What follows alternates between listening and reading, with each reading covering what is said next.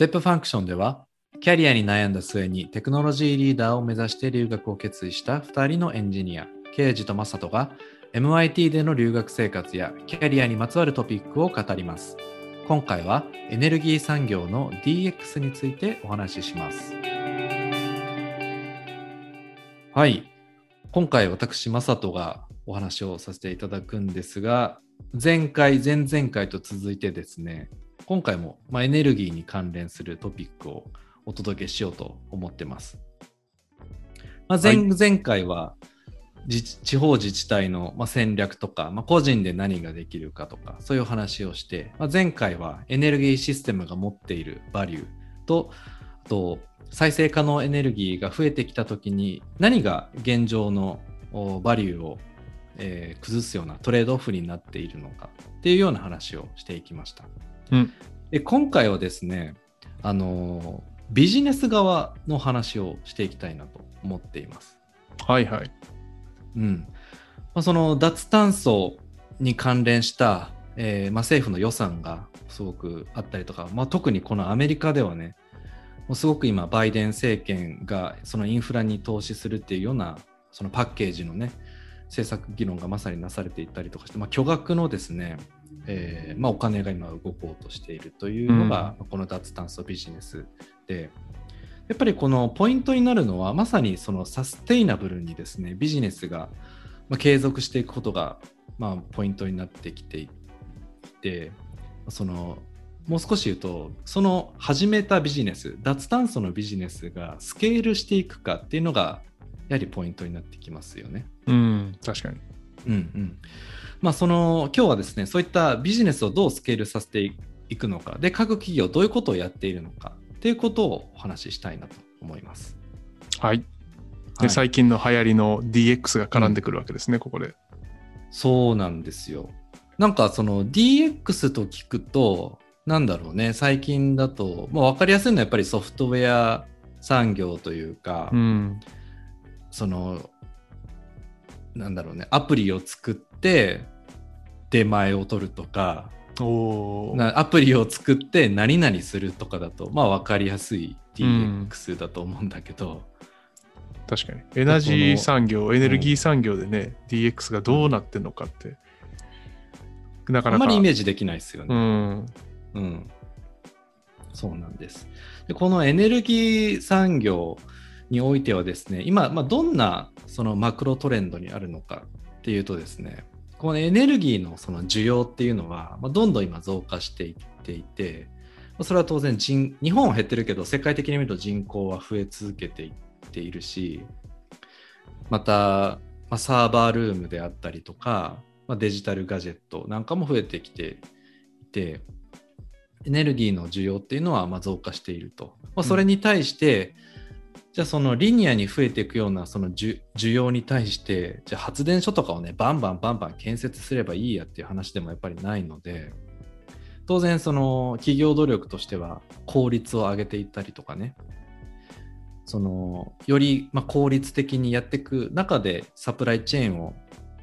あのまあ最適化していく必要もあるだろうし、まあ、そうなっていくとどんどんシステムが複雑化していくのでうん。この複雑性をどう対処していくかなんていうのが、まあ、課題として挙げられるんですよね。あうんまあ、そこで、まあ、どんな有効策があるか解決策があるかっていうことを考えていった時に今日はですねマッキンゼーとベインという戦略コンサルティングファームのレポートをまあ参考にしてお話をしたいなと思います。どれもですね2020年にあの発刊されたレポートになります。まあ、ここではですね両者共通してあのデジタル活用がソリューションになるということを書いてました。なるほど。うん。潮流に乗ってます、まあ、ねこれは潮流に乗ってるというのもあるんだろうけれども、うん。まあ、あの、じゃあデジタル化って言ってもね、その B2C でやってるような事業ではないので、まあ、どういうのがあるのかあーっていうのを考えないといけないんだけど、うん。まあそのまあエネルギー産業の中にも小売りをやってるような B2C もあれば発電事業をやってる、まあ、B2B もあれば、うんまあ、いろんなプレイヤーがいてうんもしかするとデジタル活用っていうのは顧客体験を変えていくようなものに強いので小売産業とか小売事業に一番まあ影響があるんじゃないかというふうに私は最初思ったりしたんですけどなるほど。いやそうではなくてそのレポートによるとエネルギー産業の全てのプレイヤーに影響があるなんてことが書いてましたほうほうでそれぞれその持っている課題は違うんだけどそれぞれのプレイヤーに影響があると言っていて、まあ、例えばねその電力会社従来からあるような電力会社であればその電力グリッドが複雑になっていく、まあ、前回話したように分散電源としてその再生可能エネルギーのその発電サイトが増えていくと電力グリッドが複雑になっていくのでそれをこううん管理していかな安きゃ、そうそうそういけないっていう時にデジタルが活用できるんじゃないかとか。なるほど。そうそうそう。であと発電事業を始めようとしてる人たちは今はね発電リニューアブルエナジーが足りていないのでどんどんその求められているものだとは思うんだけれども、まあ、いずれはコモディティ化していくだろうし、うん。エネルギーなんてねもう本当にコモディティ化の 電気象徴というか、うん。そうそう電気は電気だから、うん、っていう時にどうまあ差別化していくかいくかとかどう生き残っていくかっていうような観点に立つとそのデジタルを活用した戦略というのを最初から考えてないといけないとかね。みたいな話が書いてました。じゃあ結果としてじゃあその DX によってどういう恩恵が得られるのかっていうと例えばその生産だったりぶどまりみたいなものの改善が2%から10%まで見込めますとかコスト改善が10%から30%の間ぐらいであの改善できた例がありますみたいなことがあの紹介されていて、大きいね。コストが10%、30%もね、コスト減ったら、それは大きいよね。そうなのであの、まあ、各社ねいろんなプロジェクトを走らせているんですということなんだけれどもうん。あのベインはですね実はあのパイロットプロパイロットプロジェクトをやったはいいがその後ビジネスのこうスケールに失敗しているという会社が実は全体の75%もあったんですという衝撃の数字をですね出していて、おおなるほど。うん。まあ、これを多いと見るか少ないと見るかによってはもしかするとそのチャレンジの難しさみたいなものを考えると75%の失敗というのは実はひあの失敗率としては高くないのかもしれないですが、まあ確かにね、なんかこう、スタートアップとかべのあの成功率に比べる、成功って考えると、向こうはね、10社あって1個も成功しない可能性があるのに、ああ、そうだね。そう、4社に1社はうまくいってる、まあうまくいってる、失敗してないのは、成功率は確かに高いのかもしれないね。うん。まあでも大まあ企業、その、うん、そうだね。だから75%も失敗したと言っているので、だから何か始めるときに本当に失敗をあのすることを見込んだ上で計画を立てていくっていうのはすごく大事だなと思って、うん、確かに。うん。まあ、いろんなところでうん、そう言うんだけど、やっぱり早く失敗して早く学ぶ。っうん。ていうのがあの、まあ、重要になってくるのかなと。はいはい。うん、では、まあ、どういう失敗があってそこから何を、まあ、学べるのかというのがもう先人の知恵がすでにあるので。フェイラーモードですはい。ね。フェイラーモードがあるので、こう後から始める我々はですね。あの、まあ、我々というか後から始める人はそこからしっかりとまず学んだ上で始めましょうと。いうことで、まあ、いくつかですねあの紹介したいなと思います。うんうん。うん。まあ、最初にですねどんな失敗があったかというとあのちゃんと経営的な指標も評価をしましょう。ということでうん。例えばそのデジタルの力を使って、まあ、生産効率を上げましたもうそれは良さそうですよねダウンタイムを減らしましたうんそれは良さそうですよねうん。じゃあそれが結果的に経営的な指標をどう変化させたのかというところまでちゃんとモニタリングしましょうということを言ってました。ああ、これ重要やね、確かに。うん、オペレーションの改善って本当はプロフィットを出すためとかビジネスを改善するためなのに、確かに、うんそっち側にまでちゃんと意識を向けましょうってことだよね。そうなんです。うん。ということを言っていました。なるほそう。で、あとは、そうですね。その責任の所在とかガバナンスのあり方にもまあ触れていて、ど。うん。その各社ですね、その DX の strategy とか DX のロードマップみたいなものは作るんですが、それを実行する際の責任者が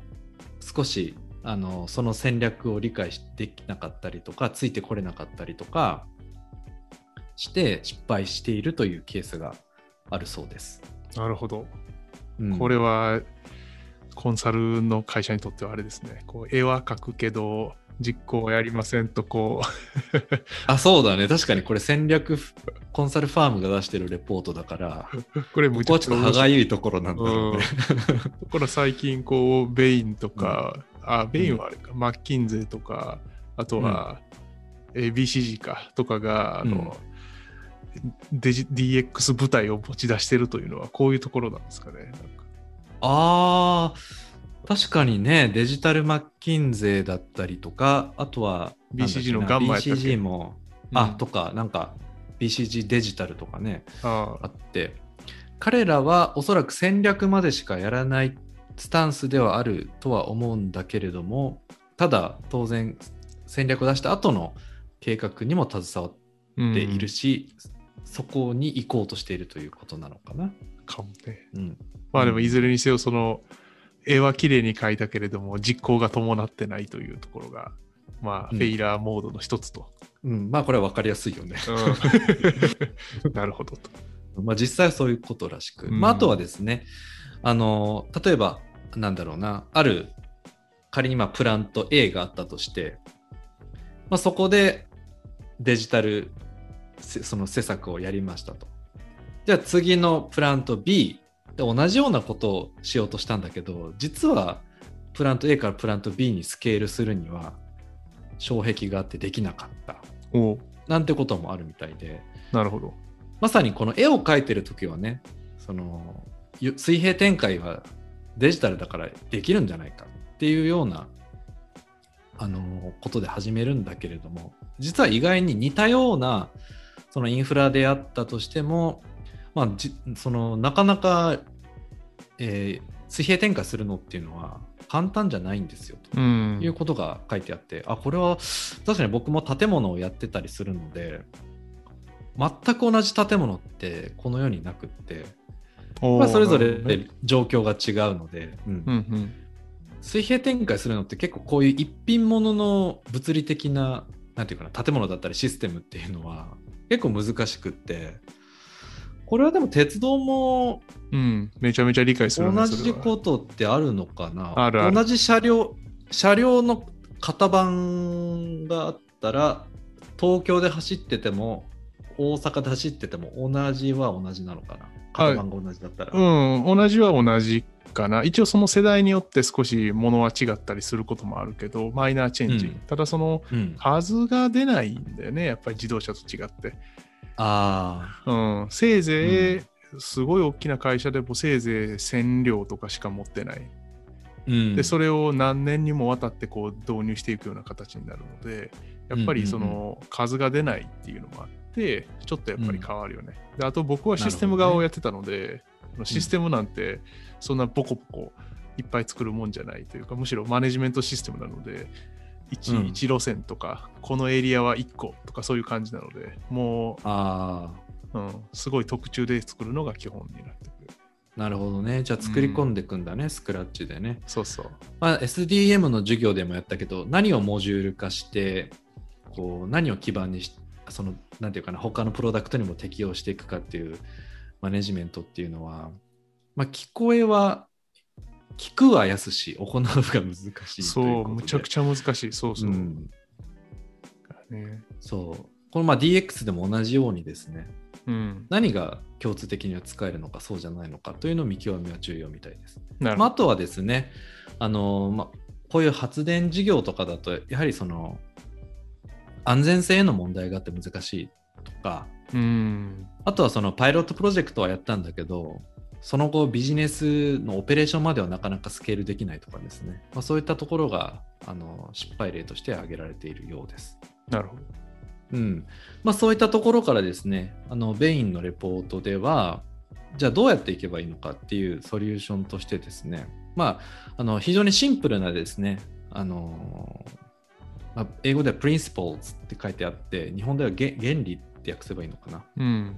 まあ、原理原則みたいなところですかね。まあ、シンプルなものをまあ提案してました。それはですね、まあ、初日からですね、ちゃんとスケールをするということを前提として始めましょう。つまりパイロットプロジェクトをパイロットプロジェクトとして見ていると失敗しますよと。いうことを言っていたりですね。はい。あとはそのビジネス側の KPA をしっかり意識して何がその会社としてのバリューになるのかうんうん。ということを意識しましょうということであったりそのまあスピードを上げていかないとその変化に対応できないということで、まあ、それに対してあのガバナンスをが効かせられる組織づくりをしていきましょうという話があって、まあ、これがね面白いのがその結構こういうエンジニアリングを対象としたエンジニアリング企業って、まあ、刑事が前に組織論で教えてくれた分類によるとおそらくファンクショナルな組織が多いんじゃないかなと、これは僕の想像ですけどあ全然そうやと思いますね。エナジーの場合、多分専門領域っていうのがすごい分かれてるような気がするんで、あうんのケミカルの人はケミカルやるし、土木の人は土木やるしとか言って、多分分かれてるような気がするから、ね、うん functional が多そうですね。うん。そうでもこのね DX 関連は cross-functional なそのチームを作って進めていくケースが多いそうですなるほど。なのでそこでのそのガバナンスであったりそのチェンジマネジメントみたいなのがうまくできるかどうか、必要であればもしかしたらね組織を変えないといけないかもしれないというところで、うんこれ非常にマネジメントをする上で大事なポイントみたいですね。なるほどね。うん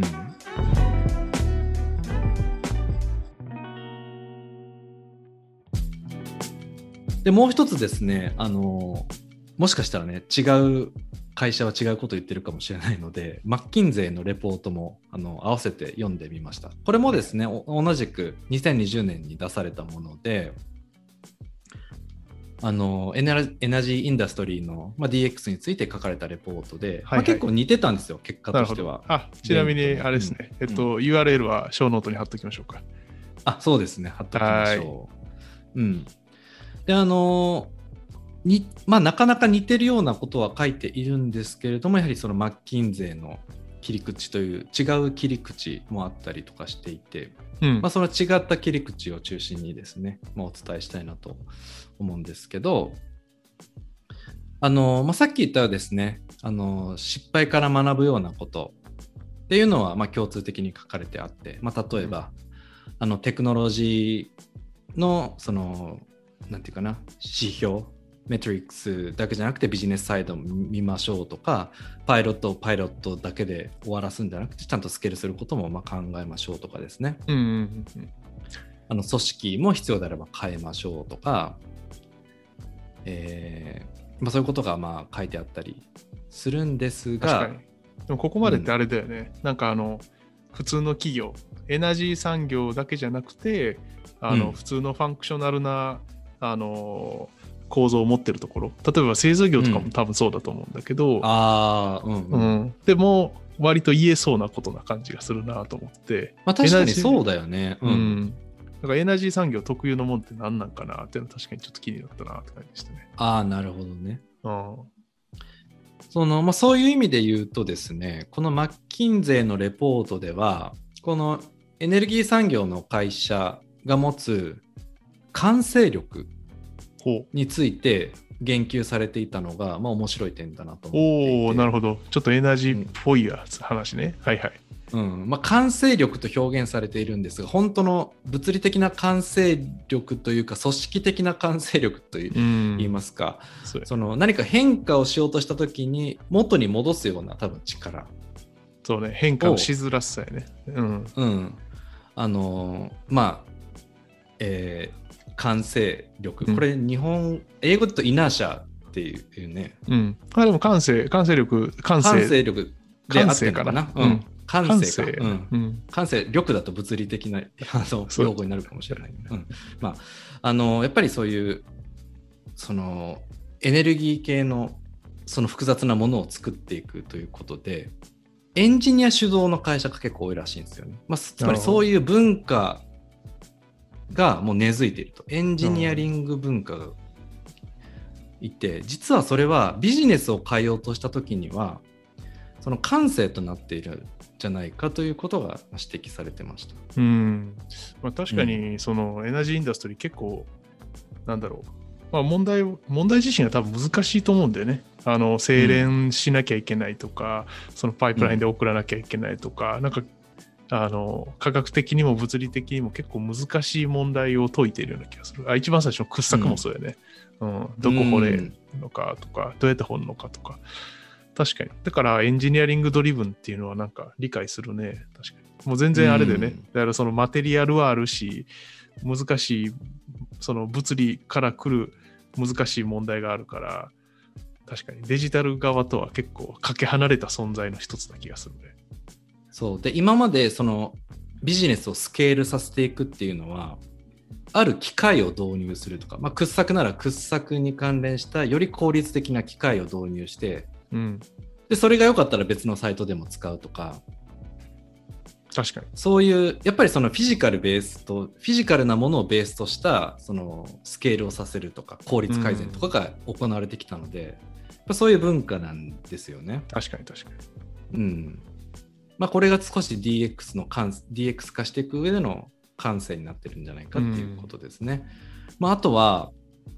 やはりその安全性への意識が非常に高いので、まああ、事故のそう被害が非常に大きいので、やはりそのリスクが取りにくいっていうのもあったりします。うん。うん。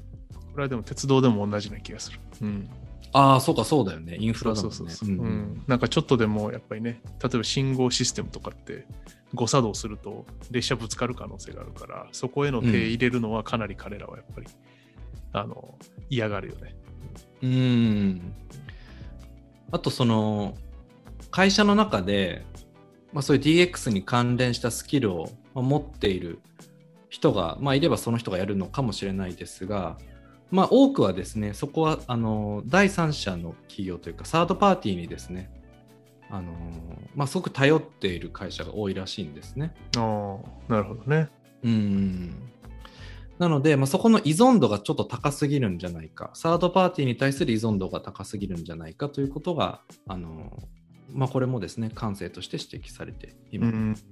逆に言うと、こうあれやね、やらなきゃいけないところみたいな分野が、問題を解かなきゃいけない問題ごとに会社分かれてるんかもしれへんね。確かああ、そうかもしれないに。ね。うん確かに確かに。なるほど。なんとかグループみたいな感じ。そうそうそうそうそう。うんで、まあ、それに対してですね、あのその感性を破って、まあ、DX を成功させていくあの方法として、まあ、3つですね、このマッキンゼンのレポートでは、そのポイントが挙げられていました。うん。まあ、最初はですね、Don't just sponsor, own って書いてあって、まあ、ただスポンサーをするんじゃなくて、まあ、own なので所有しなさいと いうことを書いてあって、まあ、これはちょっとさっきのサードパーティーの話とつながってくるのかなと思ってうん。いて、確かに今までのスコープって、その大きなエンジニアリングシステムを作って、まあ、それをいかに効率的にオペレーションしていくかとか、まあ、そういった発想だったと思うんだけれども、それをあのなので、そのソフトウェアに関するものは、まあ、組み込み系のものはあるにせよ、あのもしかすると、まあ、外の自分たちの強みとして育てていこうという戦略的な意識はなかったのかもしれないですね。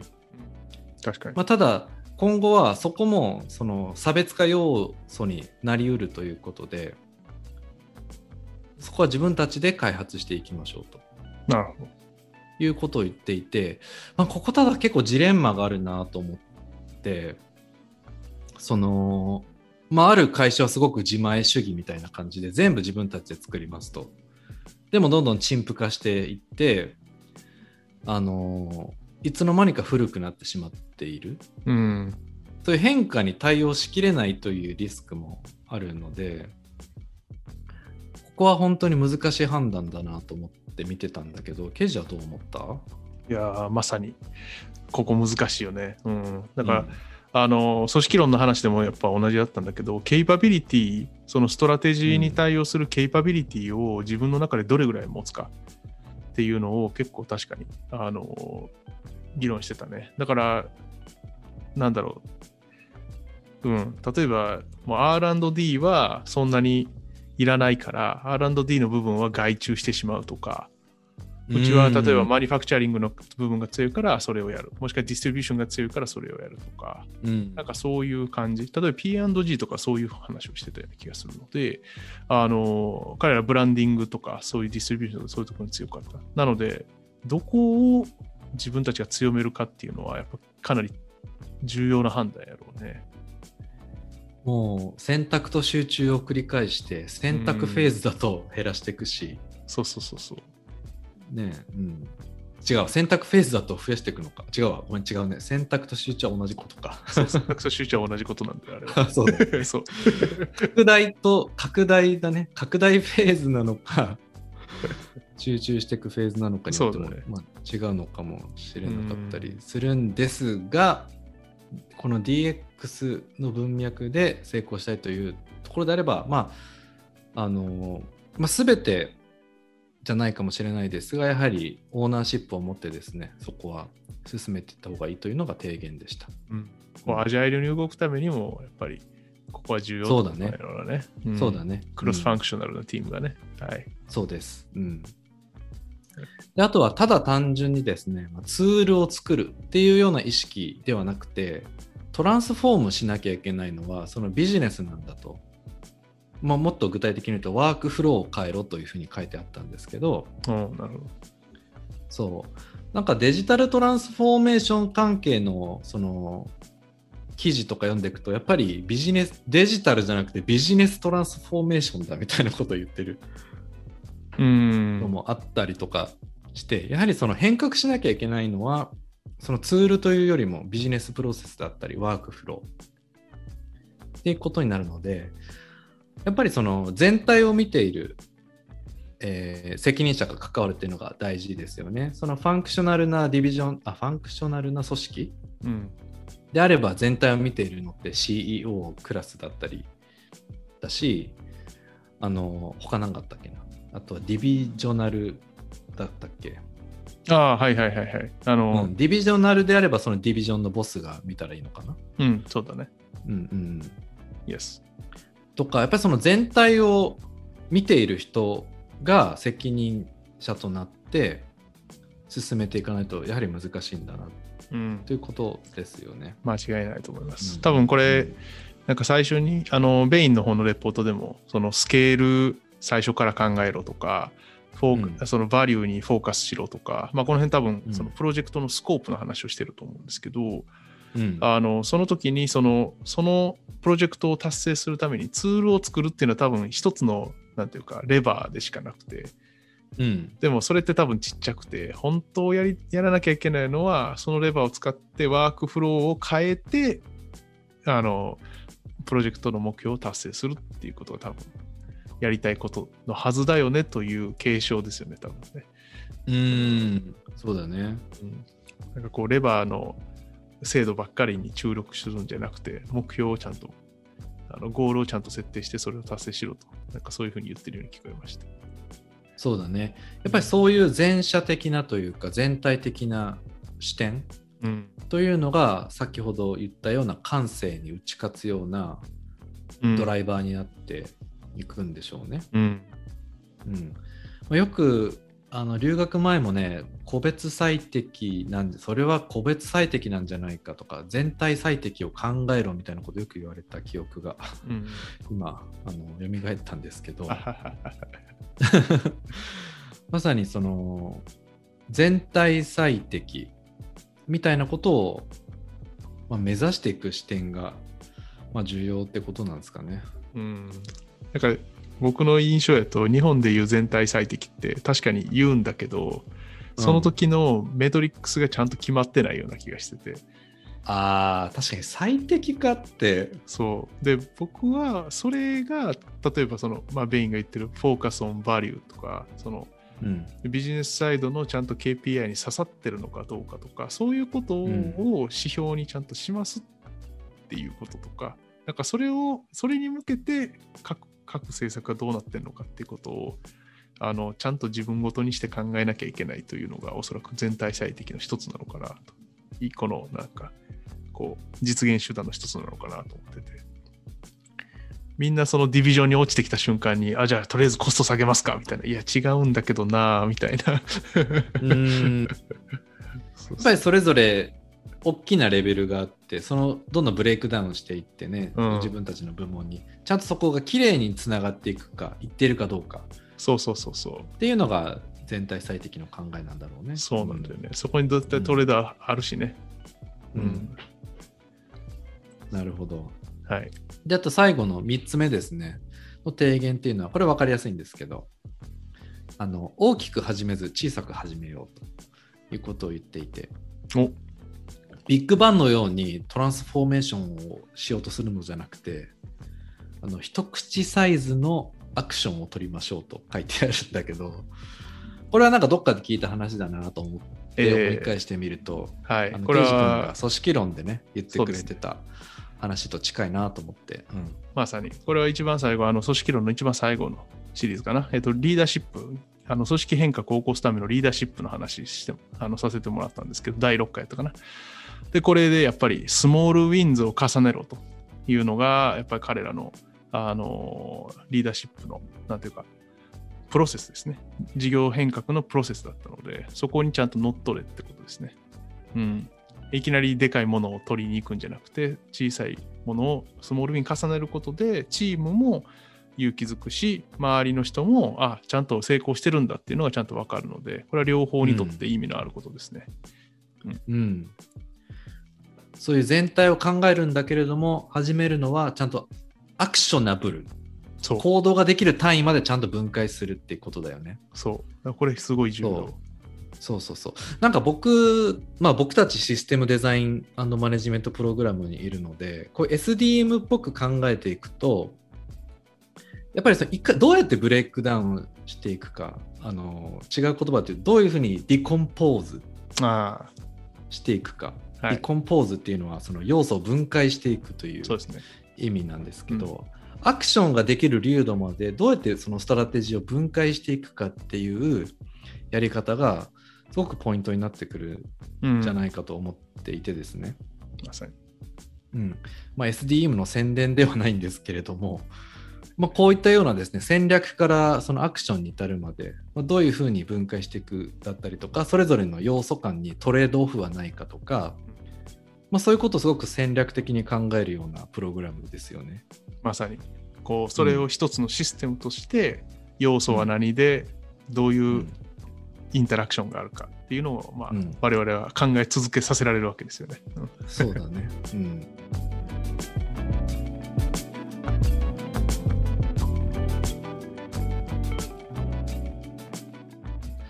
まあ、そんな感じでですね、SDM ではコアの授業でそういったフレームワークを習うんですけど、選択授業ではですね、まあ、個人の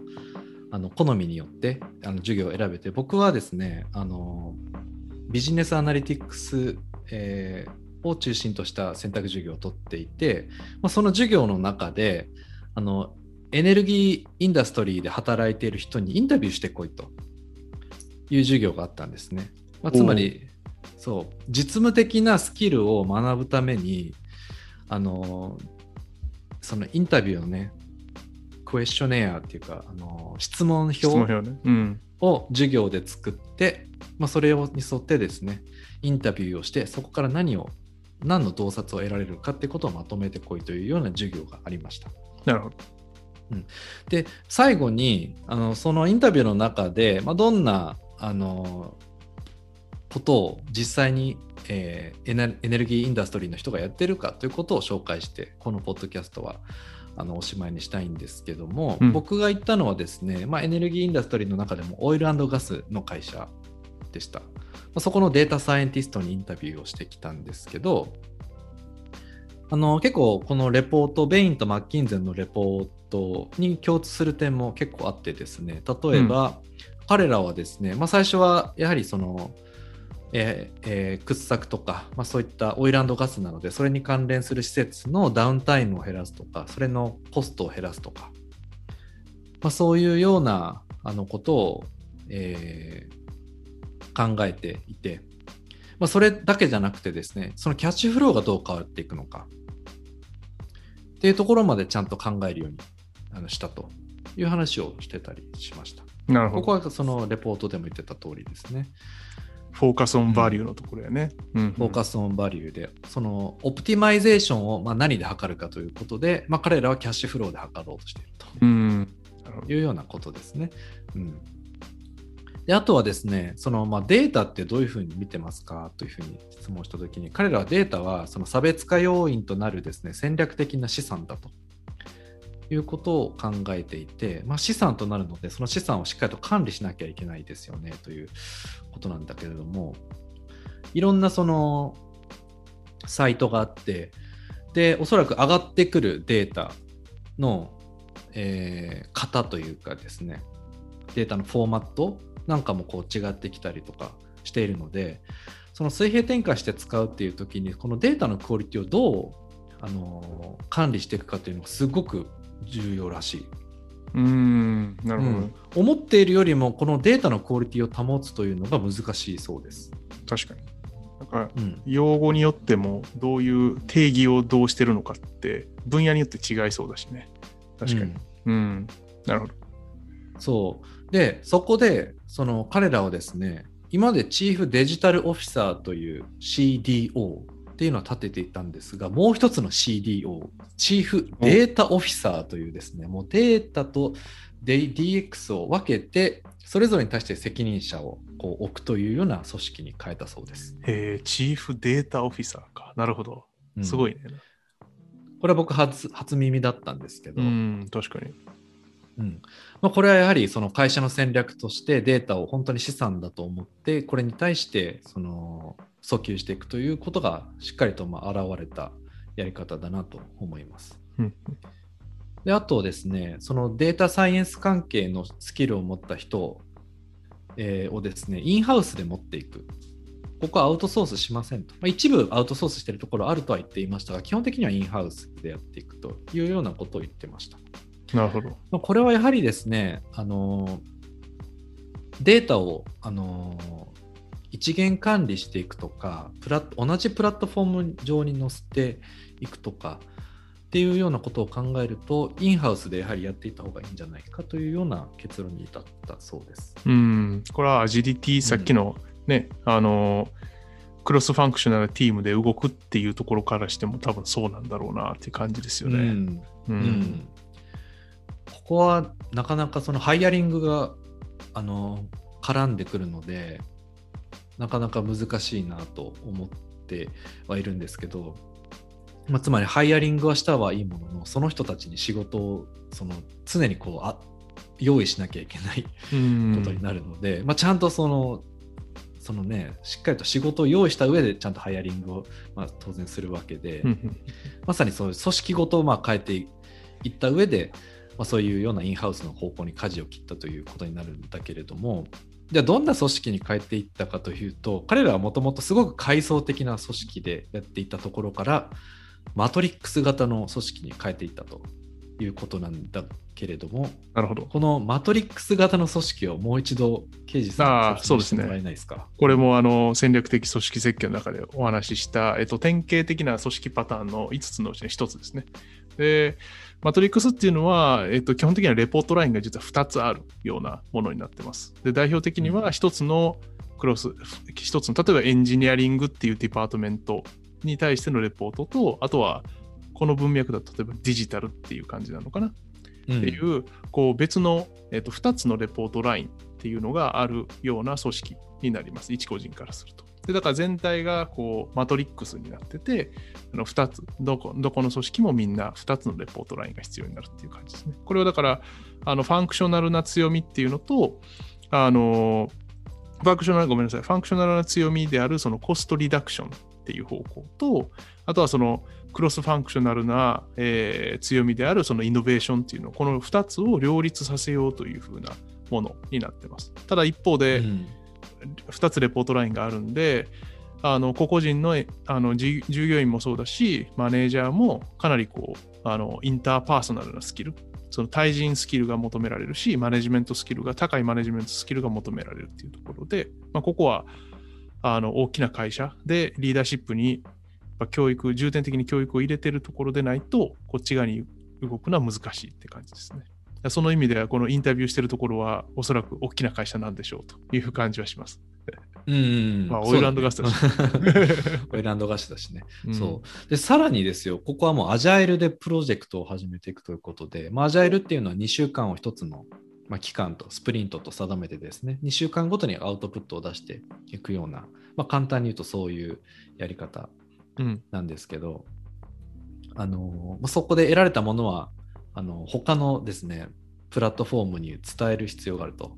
プラットフォームというか、他の LINE の人に伝える必要があるっていうようなことで、うんうん。そのアジャイルで実践していくし、それをさらにフィードバックして education していく。お。っ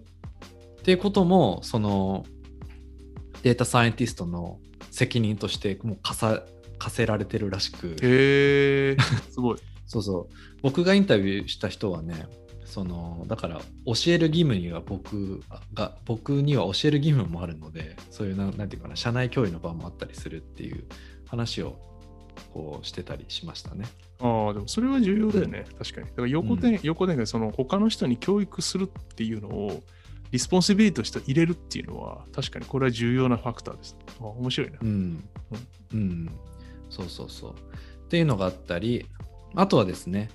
えーまあ、とはいえですね、最初からその in-house で全部あの、まあ、できればいいですけど、やはりスキルが足りてなければ、あの外から持ってくるというか、 hiring していかなきゃいけないですよね。うん。じゃあどういうフェーズでハイアリングしていくかっていう時に何か新しい